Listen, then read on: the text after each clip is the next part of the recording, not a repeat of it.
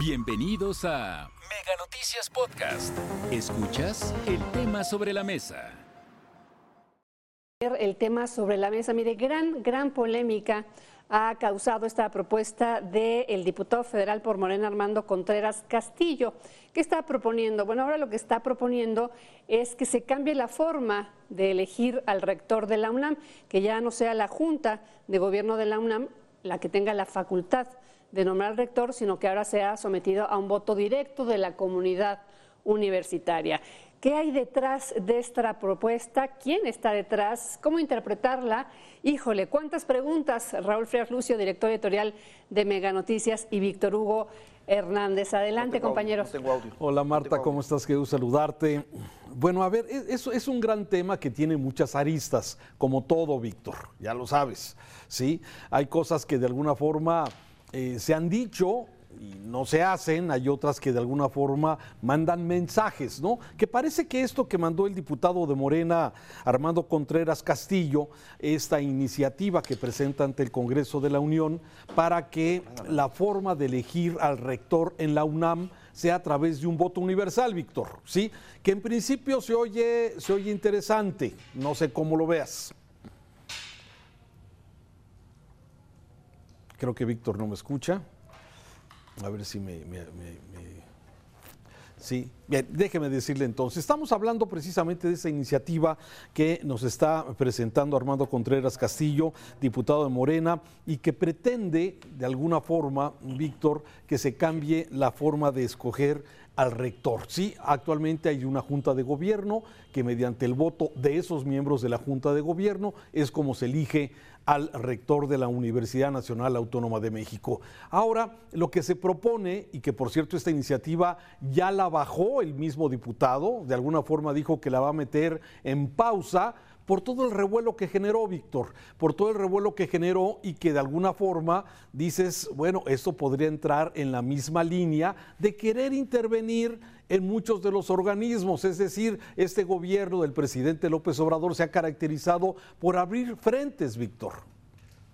Dicen dicho, ¿no? Dime, dime quién eres o con quién te acompañas y te diré lo que haces, ¿no? Y, lo, y a dónde vas.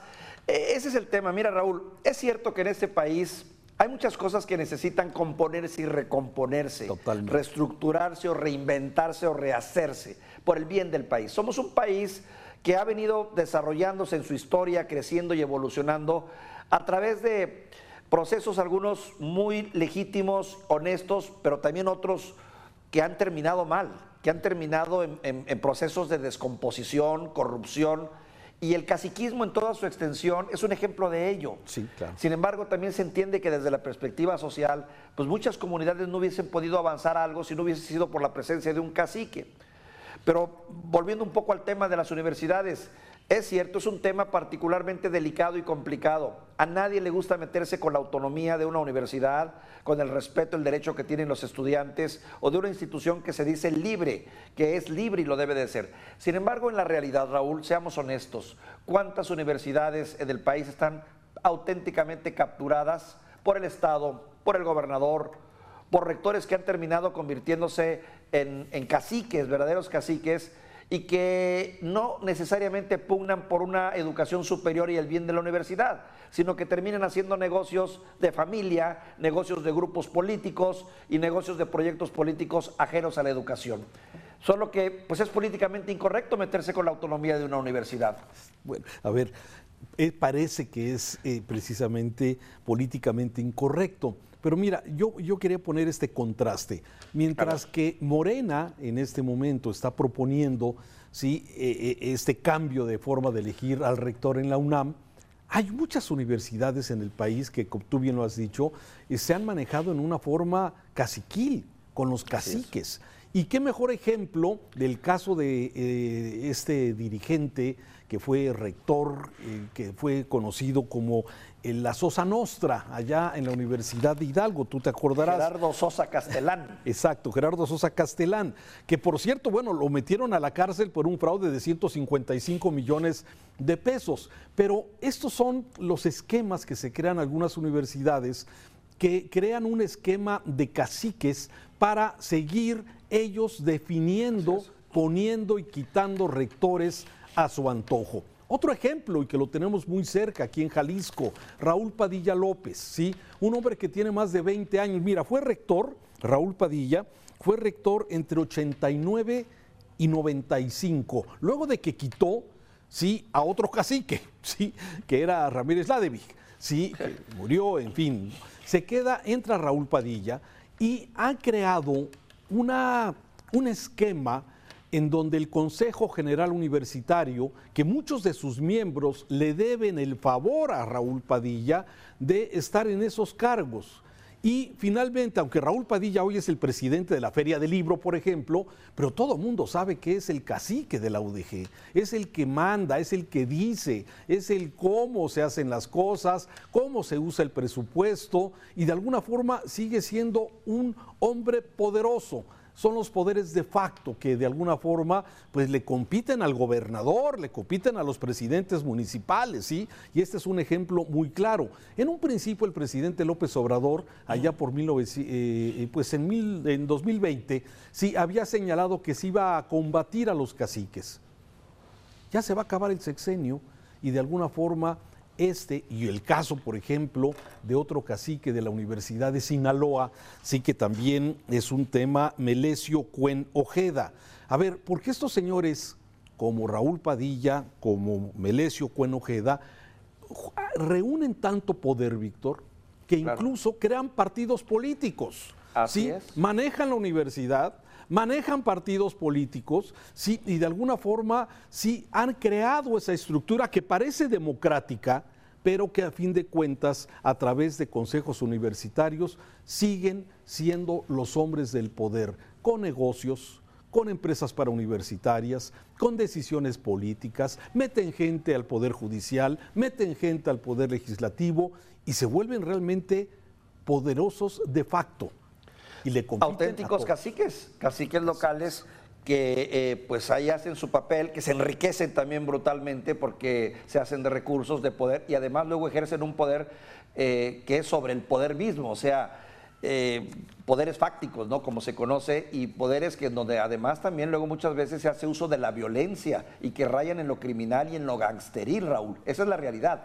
Ahora, tú mencionas personajes pero también hay estructuras, como ocurre en otras universidades del país, donde no es exactamente un cacique en particular, sino es un partido casi siempre ligado al gobernador o el gobernador quien termina imponiendo rectores en las universidades y terminan perpetuándose también en el poder. Pero aquí el punto fundamental es, ¿han mejorado estas universidades? ¿Están en el ranking de las mejores universidades del mundo? ¿Compiten con las mejores universidades? ¿O a los hechos, no? Porque hasta podríamos pensar benévolamente y decir, oye, caray, pues hay un cacique en Jalisco que es el señor Padilla, pero ha hecho bien porque ha creado una institución tan sólida y de tanto prestigio como la Feria del Libro, pero ¿es la universidad un activo real para la sociedad? ¿La calidad de los egresados es de primera, es competitiva a nivel mundial o es nada más un botín Fíjate que ese es exactamente los dilemas que se presentan, como tú bien lo decías, en estructuras de este tipo caciquiles, ¿sí?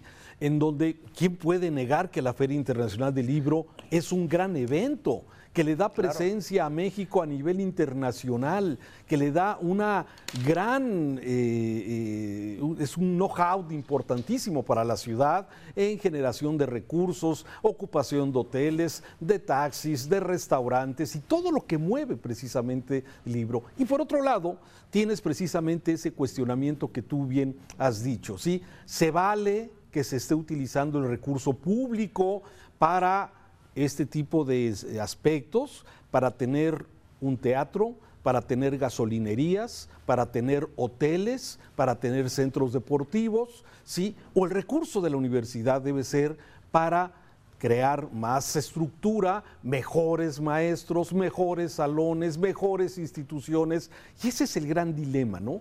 En este, en este sentido. Entonces, normalmente ¿sí? la forma como se vienen trabajando en estas universidades es que se vuelve el recurso público un patrimonio de un grupo, de un selecto grupo, que como familia sí son los que tienen, los que manejan, los que deciden muchas cosas. Y sí, te encuentras con ese dilema donde dices, oye, tenemos una feria de libro, extraordinaria, reconocida en el mundo, que la disfrutamos enormemente los mexicanos, ¿sí? Y sin embargo, sí, cuando ves, oye, ¿dónde están los recursos? Lo que está dejando la FIL, por ejemplo, en, en dinero, siempre salen a mano, nunca hay utilidades, sí, aunque siempre está esa derrama, esa derrama que genera en esto. Y hoy ahorita el, gobernador de, Sinaloa, por ejemplo, Víctor, el gobernador Rocha, el nuevo gobernador que es de Morena, sí, está a pleito cerrado con el dirigente de la Universidad de Sinaloa.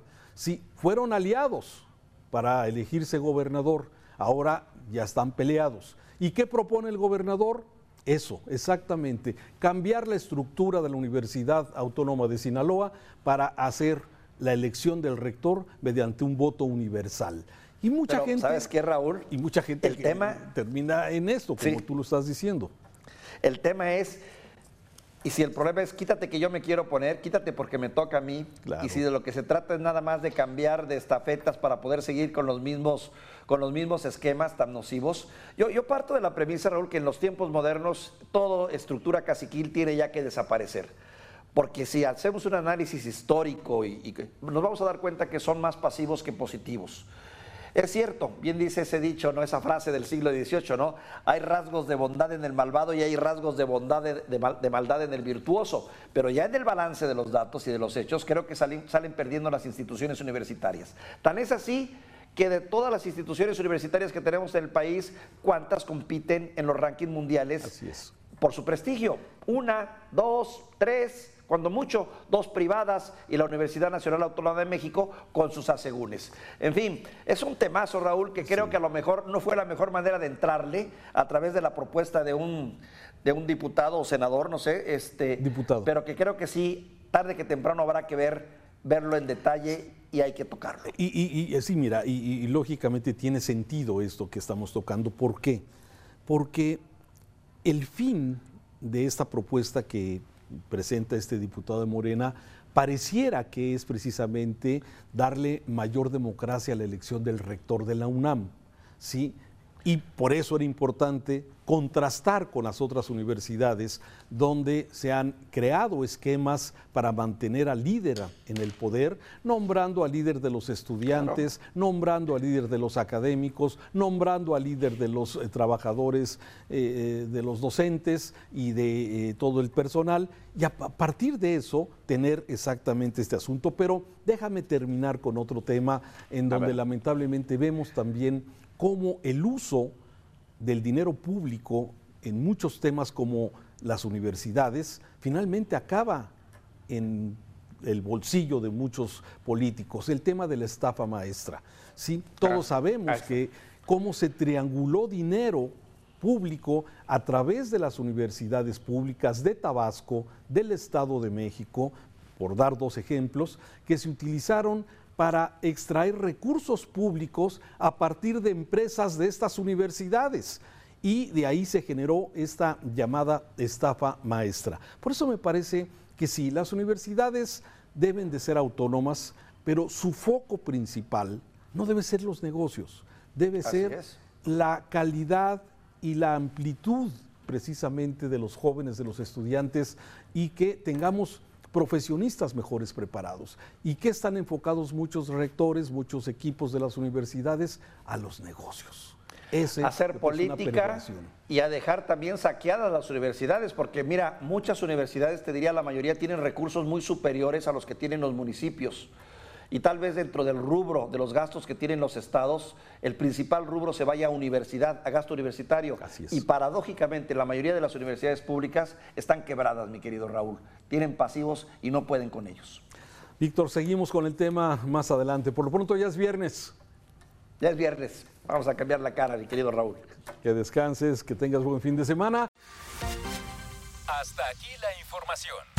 Recuerda que el tema sobre la mesa ya está disponible en Spotify, Apple Podcast, Google Podcast y Amazon Music. Hasta la próxima.